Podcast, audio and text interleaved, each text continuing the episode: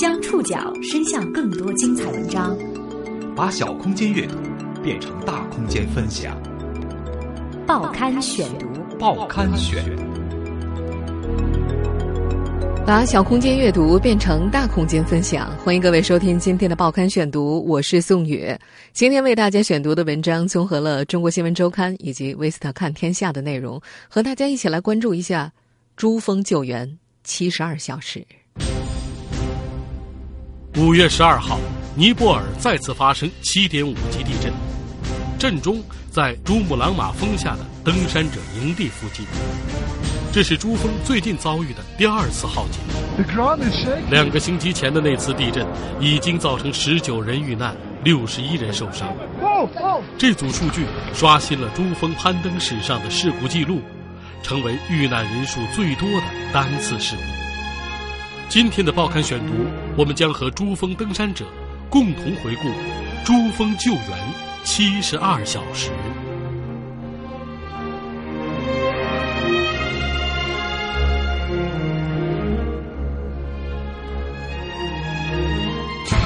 距离四月二十五号尼泊尔八点一级强震才过去两周多，五月十二号，一场七点五级地震再次袭来。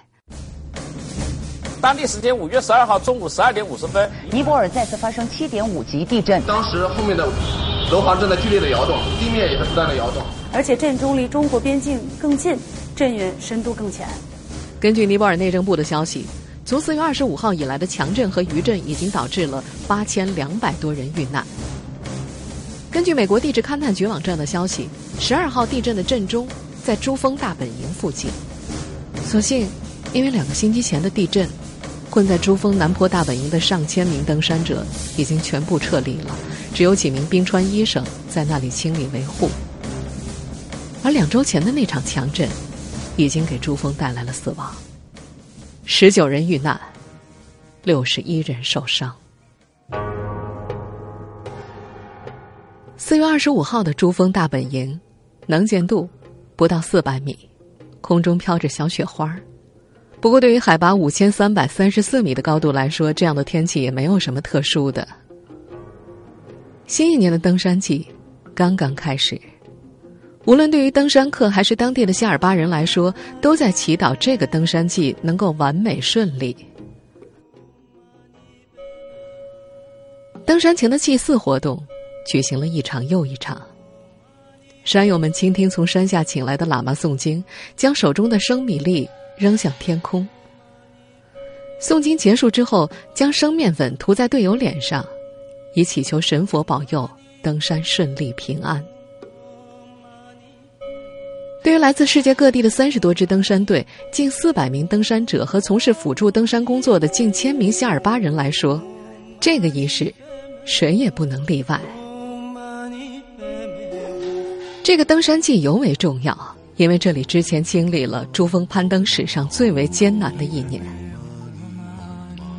二零一四年四月，一场突如其来的雪崩带走了十六个人的生命。由于遇难者全部都是为了商业活动而从事准备、辅助或者向导工作的尼泊尔夏尔巴人，而尼泊尔政府支付遇难者的补偿金只有每人四百美元。与之相对，尼泊尔政府则可以从每个七人规模的登山队当中收取折合七万美元的注册费。这一巨大反差直接导致夏尔巴登山向导们集体罢工，使得本来通常持续长达两个月的登山季在四月底就草草结束了。二零一四年，没有夏尔巴人帮助的商业登山客们要自行背负帐篷、行李、食物、氧气。而没有了专业的向导，多数的非职业登山者们几乎无法登上山顶。这个四月，当地人期待新一年的攀登能良好开端，从而提振攀登珠峰的热情，带动当地经济。而登山客们则迫不及待地将按捺了一年的憧憬付诸实施。报刊选读继续播出：珠峰救援七十二小时。三十三岁的谷歌公司隐私与安全团队高管丹·弗雷丁伯格本打算在二零一四年春天冲击珠峰顶峰。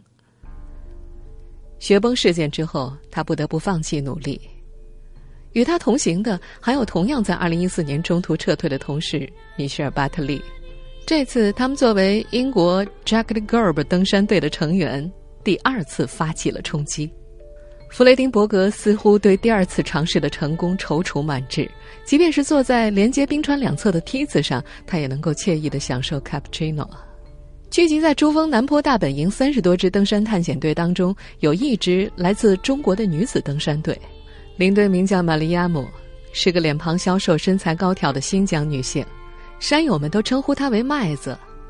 麦子曾是中国最重要的民间登山开拓者杨春风的随队医生。二零一三年六月，杨春风在巴基斯坦境内攀登他人生中的第十二座八千米以上高峰时，突遇塔利班武装人员的袭击，不幸身亡。用了很长的时间，麦子和队友才从杨春风遇难的阴影中走出来。他们决定。并将其生前主持的杨春风高山探险服务有限公司改组成为高山沸腾探险公司，以尼泊尔为基地，继续发扬杨春风生前一直提倡的中国民间高山探险事业。此次攀登珠峰是麦子组建的中国首支民间女子登山队第二次向珠峰派出探险队，第一次组队也恰好因为遭遇了2014年的雪崩事件而未果。为了2015年攀登珠峰。女子登山队此次还随队安排了纪录片拍摄剧组，这个剧组力量不凡，摄像师来自荷兰，录音师来自日本，曾与多位著名的电影导演有过合作。他们跟随登山队一起抵达了大本营。与女子登山队同行的还有同由高山沸腾公司组织的第六届中国珠峰南坡登山队，和以戈振芳为代表的骆子峰登山队。在二零一五年四月，对珠峰发起挑战的还不止这些登山队。对于中国新疆红景集团的董事长李建宏来说，登顶珠峰是他在五十岁生日前要实现的最重要的愿望。此前，他已经抵达了南北两极和七大洲最高峰中的六座，登顶珠穆朗玛峰是他七加二计划中的最后一站。他把这至关重要的最后一站安排在五十岁这一年来完成，因此具有格外不同的意义。为此，他组建了一支名为“丝绸之路”的登山探险队，并且独自承担了五名队员所需的全部费用。尼泊尔时间十一点三十分，作为另一支登山队的领队，宋玉江刚刚带领自己的队伍从海拔六千五百米的二号营地返回大本营自己的帐篷。他们洗了脸，换下登山靴，吃了一碗热汤面之后，泡上一杯热茶，缓解一下连日来的疲惫。谷歌高管丹弗雷丁伯格则正和同事兼队友米歇尔巴特利在大本营的帐篷里说笑。麦子的中国女子登山队也刚刚结束拉练，在大本营的帐篷里等候着吃饭。丝绸之路的向导则认为这天的天气能见度比较低，不利于拉练。队员们有的在帐篷里看书，有的则在闲聊。珠峰大本营说是营地，其实是一群由各个登山探险队帐篷聚集地的集合。它不仅是登山客的休整之地，更是遇到困难时最容易寻求到帮助的地点。报刊选读继续播出：珠峰救援七十二小时。珠峰大本营是珠峰南坡一片长约两点四公里、宽约四百米的山脚空旷地带。虽然它处的海拔只有顶峰的三分之二，但已经比欧洲所有的山峰还要高了。一九五三年，新西兰探险家埃德蒙德·希拉里和一位技艺高强的夏尔巴登山人丹增，正是沿着尼泊尔一侧的珠峰南坡，第一次成功登顶珠峰顶部。自那以后，这条登山线路便成为攀登珠峰最为传统的一条线路。随着商业登山项目从上世纪九十年代逐步发展。攀登珠峰的旅程也逐步从探险向城市化演进，并且发展成了一套日渐成熟的系统。登山者们在抵达大本营之后，需要进行十天到十五天的气候适应训练，以使自己的身体适应高海拔地区少氧、高寒等环境特点。也有登山者将之称之为拉练，过程并不复杂。也就是先从大本营攀爬至位于海拔近六千米的一号营地，再返回大本营休整。接下来再次启程，从大本营出发，攀爬至一号营地后再向上，抵达海拔大约六千四百米的二号营地，然后再次返回大本营休整。在往返的过程当中，登山者学会使用攀爬所必须的冰爪，了解如何踩在摇摆的梯子上保持平衡。同时，他们的身体也会因为适应缺氧环境而多产生成百万的红细胞，以便运载每次呼吸所得的极少量的氧气。当这种身体的改变和体能的适应完成之后，向导会根据天气选择最终登顶的关键性一天。从大本营直到一号营地、二号营地、三号营地、四号营地，直上顶峰。由于攀登整座山峰将会消耗巨大的能量以及千变万化的天气条件，最后的这次登顶历程必须是带着冲刺的勇气一气呵成，因此被称为冲顶。城市化的登山过程使得大本营不仅成为简单的休整之地，它更像是一个特殊的松散俱乐部。各个登山队在此扎营安寨，不断拉练的过程当中，有时会碰到曾经的山友，有时会结识新的朋友。人们偶尔会到别人的帐篷里聊天，遇到困难的时候，大本营也是最容易寻求到帮助的地点。二零一五年春季登山季当中，中国登山团队分散在营地各处，女子登山队与同行的男子登山队驻扎在大本营的中部，紧邻他们的是英国 Jagged Gurb 登山队和一支澳大利亚登山队。宋玉江的帐篷则更靠近营地的入口，地势相对比较低。李建宏带领的丝绸之路登山队和另外一支珠峰南坡登山队则位于大本营的最南端。严格来说，大本营并不是一个安全之地，这里四周群山环绕，仿佛是一个向南开口的天然的圆形剧场。营地的正北面悬挂着攀登珠峰必须所经过的昆布冰川，这是一条冰冻却又随时可能移动的冰河，高达三百多米。巨大的冰缝随着气温的变化，时而打开，时而关闭。登山者只能依靠当地夏尔巴人寻找通过冰川的通道，踩着这些被称为“冰川医生”的夏尔巴人架起的铝制梯子，通过冰川，抵达在它之上的一号营地。世界第四高峰，海拔八千五百一十六米的洛子峰的余脉，从东边环绕南坡大本营。与西侧的海拔七千一百六十一米的普里莫峰共同形成对大本营的包围。大本营平安于三个巨人脚下，仅仅是一处小小的、相对平坦的港湾。雪崩对于登山者来说并不鲜见，尤其是在珠穆朗玛峰这样高海拔的山峰之上。坐在大本营里，有经验的登山者很容易就能从远处传来的隆隆响声辨别出，一定是哪里又发生了雪崩。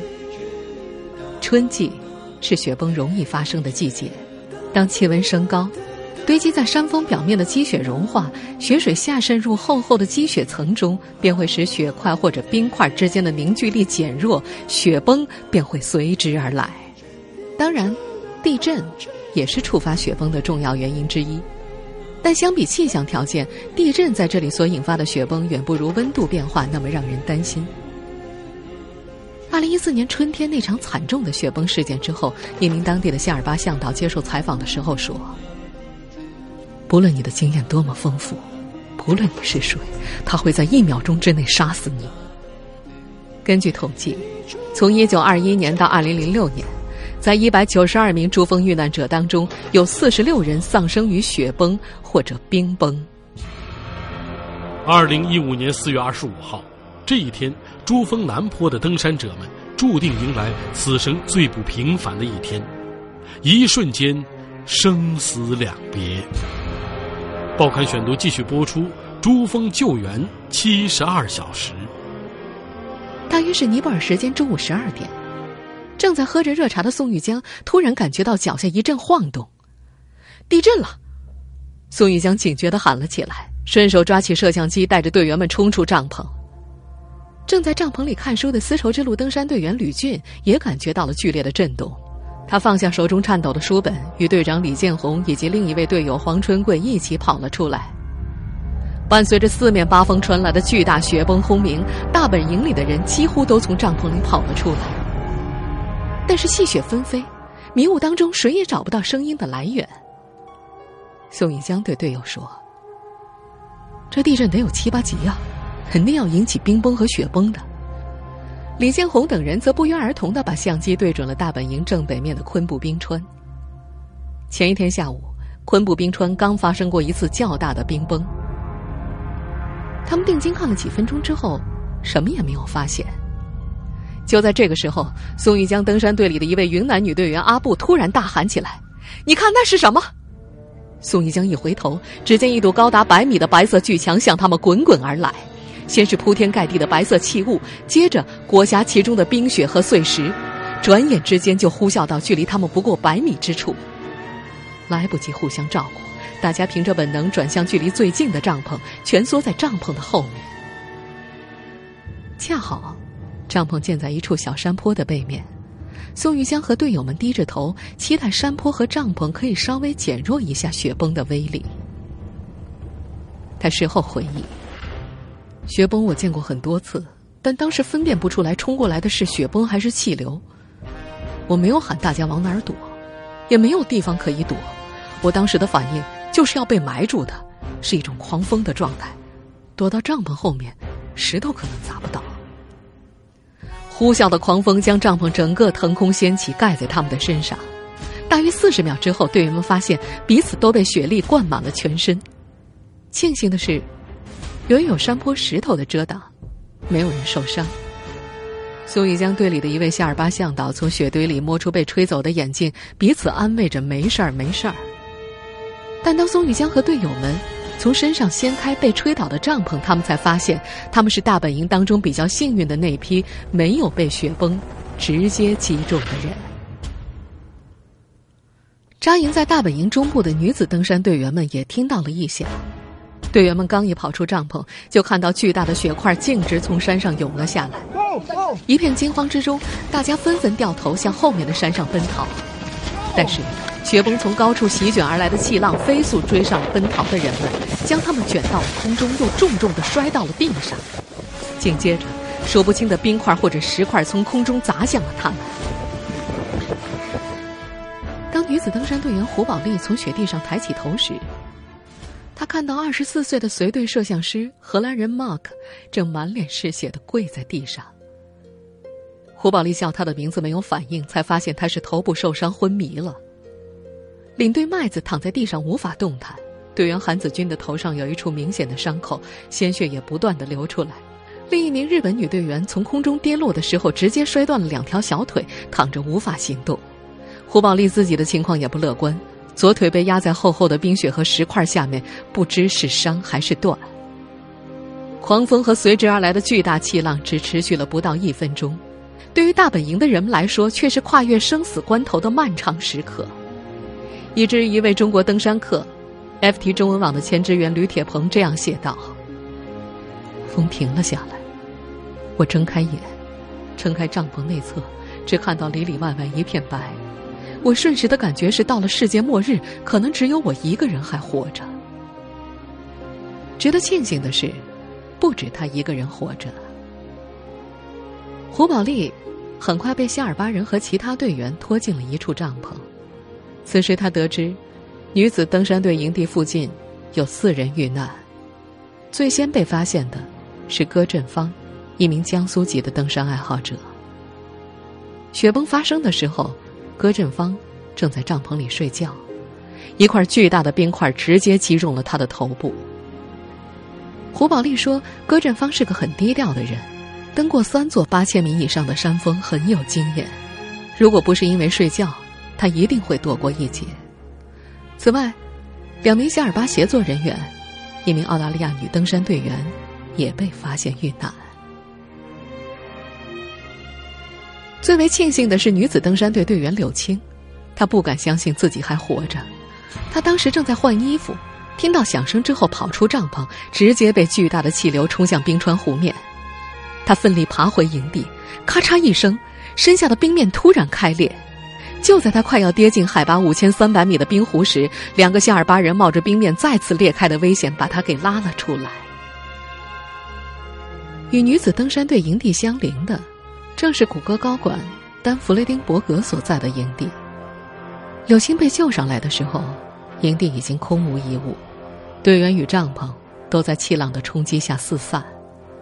他的同事米歇尔·巴特利后来在推特上描述，当他找到丹的时候，他已经因为头部遭到石块重击而死亡。短短四十秒，刚刚还在一起说笑的朋友，竟已阴阳两隔。有人死亡，有人受伤，有人失踪。通过通讯网络，大家很快知道这场雪崩是由一场强烈地震所引发。登山者们本能的判断。山下的救援或许无法及时赶到，首先要依靠自救。报刊选读继续播出：珠峰救援七十二小时。雪崩发生后，位于大本营的丝绸之路登山队员黄春贵第一时间拨通了中国登山协会副主席王永峰的电话，向国内简单汇报了中国登山队的情况。之后，他便和队长李建红以及另外几名逃过一劫的山友向大本营中部地区跑去。一路上，他们听到的都是痛苦的呻吟，看到皑皑白雪上的斑斑血迹。李建红在救助点外见到了躺在担架上的女子登山队队长麦子，他的右眼被包扎好，脸色苍白，至少有五位外国人站在旁边讨论着如何将他抬到美国登山公司。IMG 的帐篷里，当时位于大本营中部的医疗帐篷已经被损毁，IMG 的帐篷变成了临时的医疗救助点。这个帐篷只有十几平米，里面伤员很多。不一会儿，麦子、韩子军，还有柳青等其他伤员陆陆续续的被抬了进来。麦子醒了过来，他发现，这里虽然没有专人组织。营地内的抢救工作依然有条不紊，不断有各个登山队的志愿者们将伤员抬进帐篷。三名专职医生简单处置伤口之后，根据病人的伤情，将伤员分类贴上标签。标签 A 代表伤情最重，需要优先转移，向下依次排至 F。尼泊尔没有911急救系统，也没有专业的搜救队。一旦珠峰上发生险情，除了同队的队友、向导、好心的陌生人和远在千里之外的探险公司，直升机是他们最后的希望。地震发生之后，几乎全部商业公司的直升机都被征用来救援高海拔地区的伤员。中国登山协会委员李亮在尼泊尔开了一家中华面馆。地震发生之后，他动用了所有的关系，帮助在珠峰上的山友们。然后呢，山上呢是通过这个卫星电话。就说是这个拨把把谁的电话拨通了，那么就给谁说一声，那么就相互转告，就这样传递下来的。找不到直升飞机，大使馆也协调了，说是也没有没有希望。包括他们女子登山队那块儿，当时也说的是联系不到他们的直升飞机公司，中国登山协会进行协调。然后我通过我的合作伙伴叫高亮的一位先生，尼泊尔人他是，然后呢我就通过他我说你跟你的所有关系，然后你后来在这种情况下。第一时间找到直升飞机。早在地震后数小时，有六架直升机就已经飞到了喜马拉雅山脚下海拔两千八百米的偏僻小村卢卡拉，这是前往大本营的必经之路。但是由于二十五号的天气条件，飞机一直无法抵达大本营。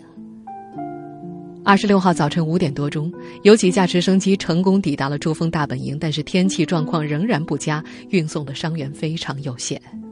好像是二十六号早上吧，就一架直升飞机过去，就就是反复的把这些重伤员从大本营开始运到四千多米的海拔的一个临时的一个救助点。